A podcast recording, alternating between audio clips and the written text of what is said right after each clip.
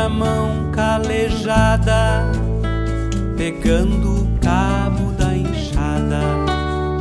Eu vi a mão trabalhando nas vilas que fui passando, procurando uma resposta. Olá pessoal, eu sou o Vitor Ortiz e esse é mais um episódio do Histórias de Viamão, o canal de podcast que propõe sempre um bom papo sobre história e cultura do Rio Grande do Sul para a sua roda de chimarrão.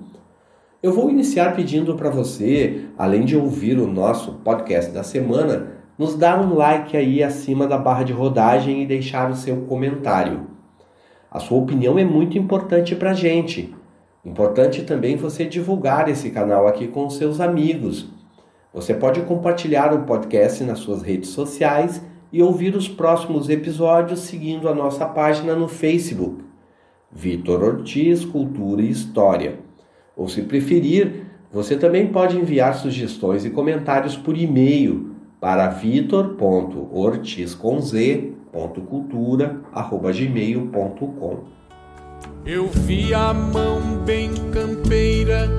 Este é o quarto episódio da série que lembra os 200 anos da viagem do naturalista francês, botânico e pesquisador Auguste Saint-Hilaire pelo Rio Grande do Sul e Uruguai, tendo ele descrito nos seus diários, publicados ainda no século XIX na França, os diversos lugares por onde andou entre estes Torres, Tramandaí, Viamão, Porto Alegre etc.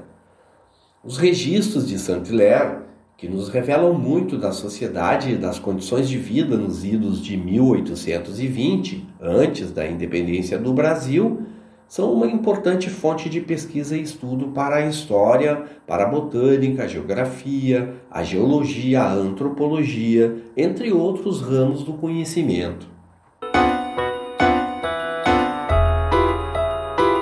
Meu boi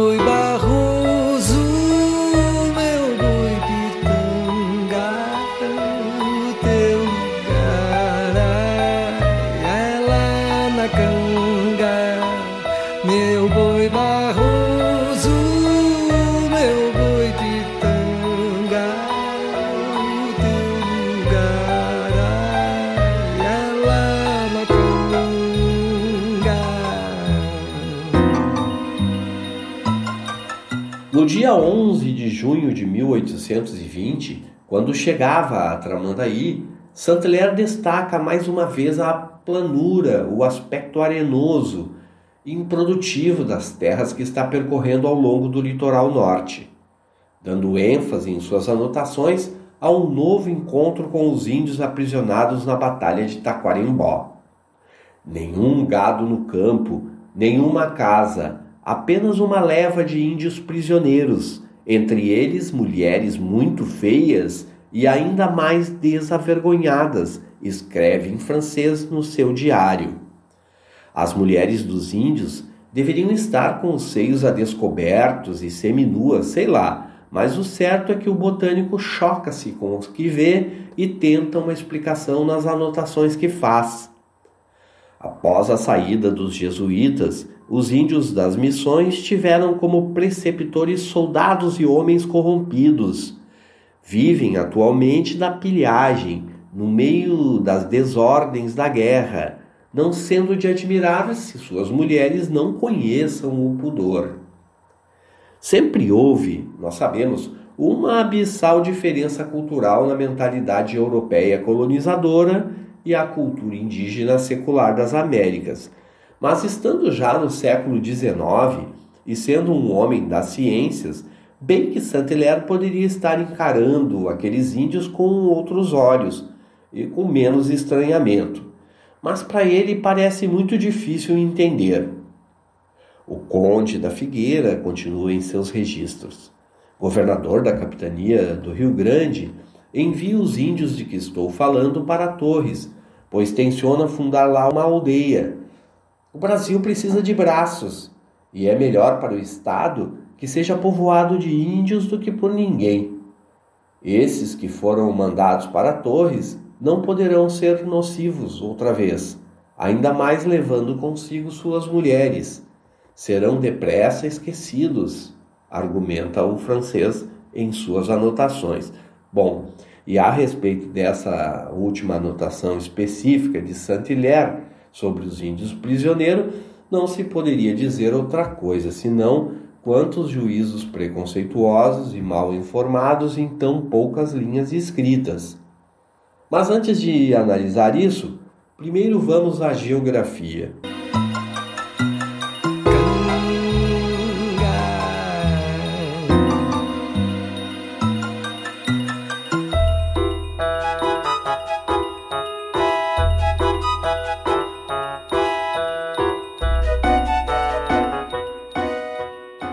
Naturalista francês vê tristeza e desolação no misto de areia, planuras e vegetação pobre que encontra às margens do rio Tramandaí, próximo à sua foz com o mar Atlântico.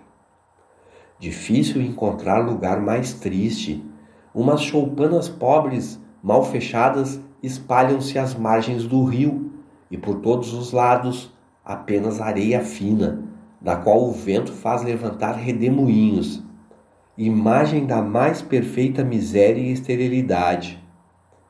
Disse-me meu guia que possui outra casa com plantações, mas que vem aqui de tempo a tempo devido à abundância da pesca, escreve.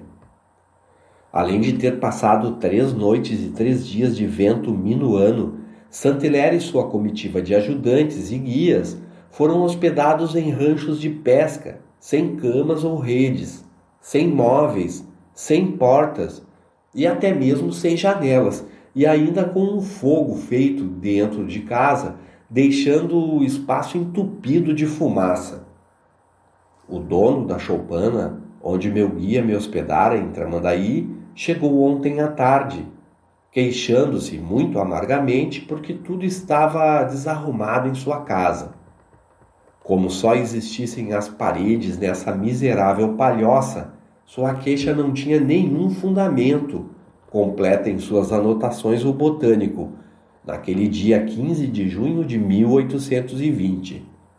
Como já procurei explicar aqui no episódio anterior desta série, a pobreza do solo e a planura da geografia litorânea do Rio Grande do Sul advém da muito recente transgressão marinha de exíguos 5 mil anos atrás, que fez recuar o Atlântico deixando à mostra um terraço arenoso, repleto de lagoas, formado pelas águas de seus rios tributários, que neste caso, do entorno de Tramandaí, são os que descem da Serra do Mar. Ainda naquele dia 15, a comitiva e o carroção puxado a bois partirão já tarde em direção à fazenda do Arroio encontrando na vista a Lagoa dos Barros, já entre o litoral em direção ao rio Capivari, onde realmente o naturalista começará a encontrar as mais ricas estâncias de gado da região. Como ele vai descobrir mais além nos tempos seguintes de viagem, a riqueza do Rio Grande nessa época está no entorno da Lagoa dos Patos, com a produção do charque nas estâncias desde Pelotas, principal centro charcareiro, até Pedras Brancas, na face frontal de Porto Alegre. Estes campos e os que atravessei desde Torres têm o nome de Campos de Viamão, devido à proximidade da paróquia deste nome, registra Saint-Hilaire, conforme tradução e publicação editada no livro Viagem ao Rio Grande do Sul, página 19, Martins Livreiro, quarta edição. Eu vi a mão trabalhando nas vilas que fui passando. Eu vi a mão do poeta junto à mão analfabeta. A denominação Campos de Viamão segundo diversos historiadores, era a mais antiga para um vasto território que se descortinava desde depois de Santa Catarina, contornando os morros pelo litoral, como Saint-Hilaire está fazendo, abrindo-se na altura de Santo Antônio da Guarda Velha, hoje Santo Antônio da Patrulha, e estendendo-se em direção ao sul pelo lado oeste da Lagoa dos Patos. Seguindo também na encosta da serra, para o outro lado, na direção de Rio Pardo. Até não se sabe exatamente onde, a se perder de vista em direção ao sul. Em 1820, porém, a paróquia de Viamão, situada a mais ou menos uns 100 quilômetros de onde o botânico se encontrava, em Tramandaí, era um arraial com status político de freguesia de Porto Alegre, a então sede do governo da capitania.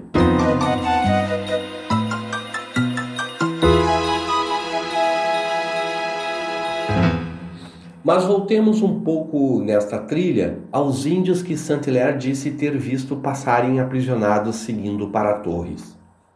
Interessante observar que os juízos que o botânico faz em suas anotações sobre os indígenas prisioneiros, por representarem uma visão tão oficial e demonizadora, parecem bastante influenciados pela ótica dos governantes regionais que ele vai conhecer somente quando chegar a Porto Alegre dias depois, como por exemplo o Conde da Figueira, que por ser o governador da capitania havia justo comandado ele mesmo à frente de batalha é, que aprisionara estes índios na chamada campanha em Taquarembó.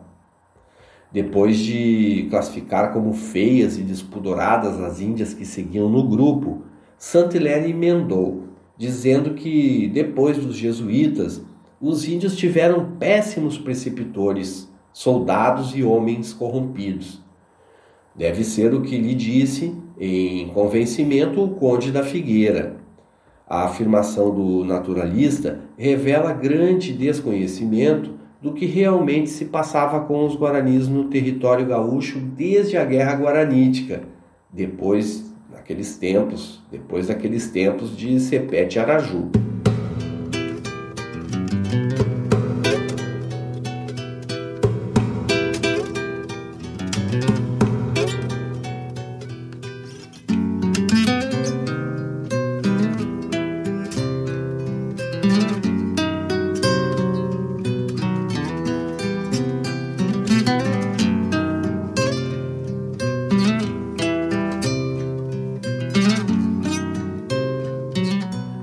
Primeiramente, convém lembrar que no primeiro episódio desta série recordamos que tais índios eram parte das tropas de Artigas, hoje herói da independência uruguaia, que justo em janeiro daquele ano de 1820 havia sido derrotado na sangrenta Batalha de Taquarembó, que, segundo dados oficiais, teve mais de 500 mortos entre os artiguistas, índios de diversas nações, gaúchos e negros defensores da causa da libertação do Uruguai.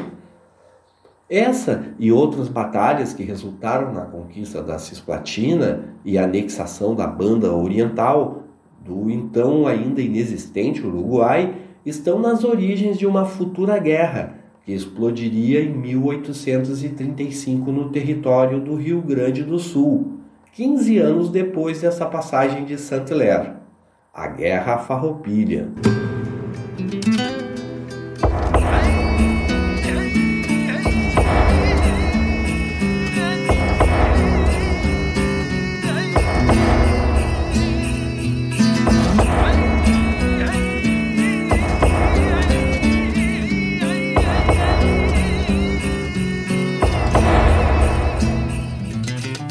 Caso dos guaranis, que o botânico viu passar na humilhante situação de prisioneiros e que viu também na condição de escravos trabalhando nas obras da igreja de São Domingos, em Torres, é importante lembrar, para situar a questão, que as missões haviam sido destroçadas ainda na década de 1750, ou seja, 70 anos antes desta passagem do botânico.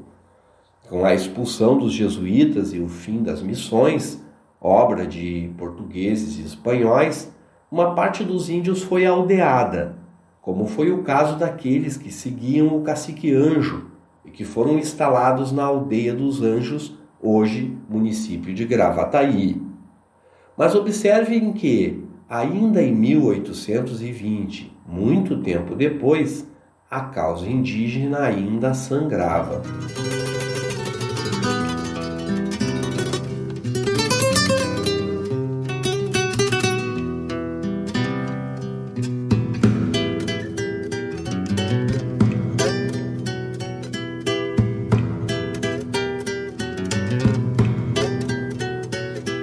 Comentários que registrou sobre o envio de índios para Torres, Saint-Hilaire atribui a iniciativa ao conde, que segundo ele quer povoar o lugar e por isso os está enviando com suas mulheres. O Brasil precisa de braços, havia destacado o botânico. Essa ideia de incorporação dos índios pela sociedade colonial já era antiga entre os portugueses, o que de forma, de alguma forma explicita por si só, né, o que eles, como os portugueses, o diferenciavam índios e negros. Essa ideia de incorporação havia para os índios, mas não havia para os negros. Eu fui buscar na memória das aulas do Instituto de Ciências Humanas da URGS, do professor e historiador Fábio Kuhn, especialista em história do Rio Grande do Sul, o texto As diversas formas de ser índio, políticas indígenas e políticas indigenistas no extremo sul da América Portuguesa, de Elisa Fruhoff Garcia, texto vencedor do Prêmio Arquivo Nacional de Pesquisa de 2007. Nesse seu estudo, a doutora e professora de História da América Colonial da Universidade Federal Fluminense, Elisa Garcia, relembra que, ainda em meados do século XVIII, no chamado período pombalino, o Marquês de Pombal secretário e principal manda-chuva do reino de Dom José I de Portugal, já havia elaborado uma série de medidas que visavam inserir as populações indígenas da América na sociedade colonial. Essas medidas foram sistematizadas no chamado Diretório dos Índios. É, esse diretório tinha disposições aplicadas no sul do Brasil e gestadas no contexto do Tratado de Madrid.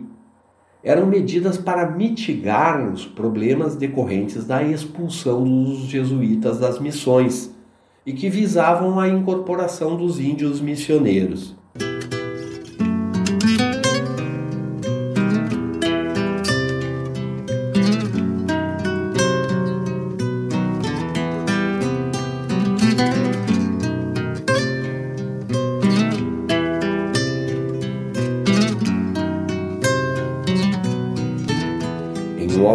Régio de abril de 1755 e na chamada Lei da Liberdade do mesmo ano, ficou estabelecido que os casamentos mistos entre portugueses ou brasileiros, crioulos na verdade, porque brasileiro mesmo era uma condição legal cidadã que não existia, é, e esses colonos e índios resultava no direito à plena liberdade aos índios elaborado anteriormente para a administração de problemas da coroa com os índios no Pará e no Maranhão, o diretório fora então posteriormente estendido para toda a América Portuguesa e aplicado a valer aqui na capitania do Rio Grande.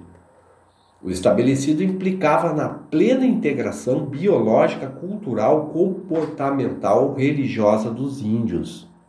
Conforme as determinações legais, ficava ordenado então que os filhos gerados nessas uniões entre colonos brancos e índias fossem considerados mais capacitados que os colonos brancos a ocuparem cargos na gestão das antigas aldeias indígenas transformadas em vilas e lugares portugueses, como é o caso, por exemplo, da aldeia dos Anjos de Gravataí. O regramento régio chamado Diretório dos Índios, proibia ainda o hábito antigo de se chamar aos índios de negros da terra, o que exemplifica, segundo a professora Elisa, o lugar social a que eram remetidos os índios na sociedade do antigo regime, que tinha como um de seus pilares a noção de pureza racial, concepção esta fruto de uma combinação de ancestralidade e crenças religiosas. Consequência dessa incorporação pelo casamento legal e fomentado pela coroa portuguesa entre o homem colono brasileiro branco e a mulher índia, os filhos nascidos dessa união eram batizados na Igreja Católica, tornando-se também automaticamente súditos do monarca português, ou seja, a geração seguinte perdia a condição indígena e incorporado automaticamente à sociedade colonial. Eu vi a mão trabalhando nas vilas que fui passando. Eu vi a mão do poeta junto à mão analfabeta. Eu vi a mão bem campeira.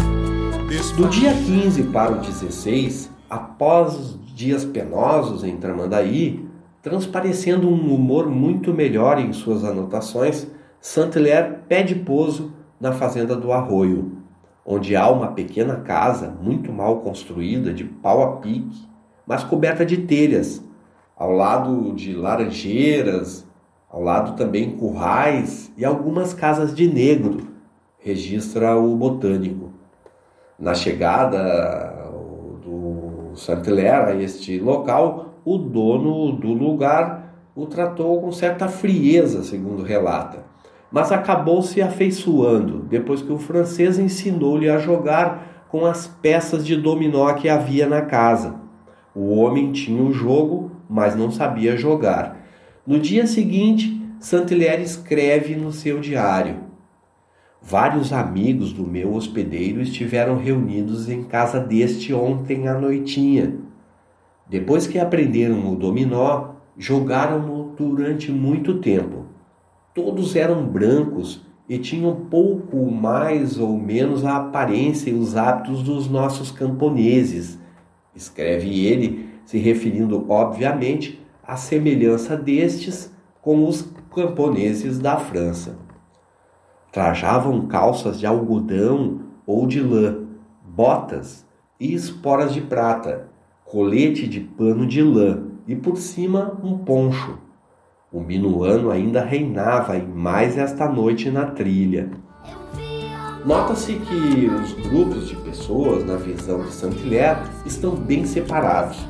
Há os índios que passaram prisioneiros, aos negros que têm casa aí nessa estância do arroio onde ele está, e às mulheres também e homens brancos, cujo modo de se vestir e a aparência é semelhante à dos camponeses franceses, ou melhor dizendo, dos europeus.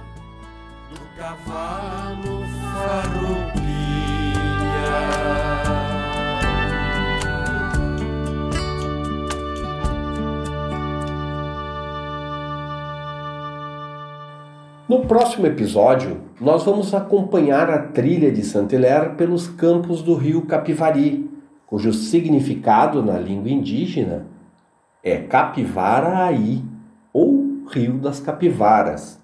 O botânico fará exatamente o caminho inverso realizado por Giuseppe Garibaldi na Guerra Farroupilha, ao transportar os lanchões Seival e Farroupilha por sobre os mesmos campos nove anos depois, em 1839.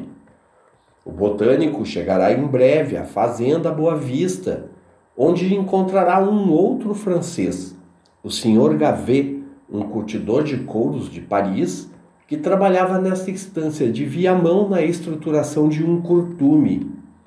A Boa Vista tem por trás uma longa e curiosa história que começaremos a desvendar nos apontamentos de Saint-Hilaire. Na trilha sonora deste programa de hoje, a canção Viamão em Canto e Verso é do compositor viamonense Everton Ferreira. A trilha teve também a contribuição do músico gaúcho Bebeto Alves, com Boi Barroso, um arranjo e interpretação dele mesmo. A montagem dos áudios é de Bernardo Moleta. Quem conversou com vocês fui eu, e eu sou o Vitor Ortiz, e este foi mais um episódio do canal Histórias de Viamão, o quarto episódio da série 200 anos da viagem de Saint-Hilaire ao sul do Brasil e Uruguai. Você pode encontrar este programa também na minha página no Facebook, Vitor Ortiz Cultura e História, ou no Castbox. Outra opção é você visitar lá o site viamãoantigo.com.br. Em breve, nós estaremos aqui com você outra vez para mais uma história do podcast Histórias de Viamão. Santa Isabel Roujari. E escrevi verdadeiro, viamonense, brasileiro e é do sul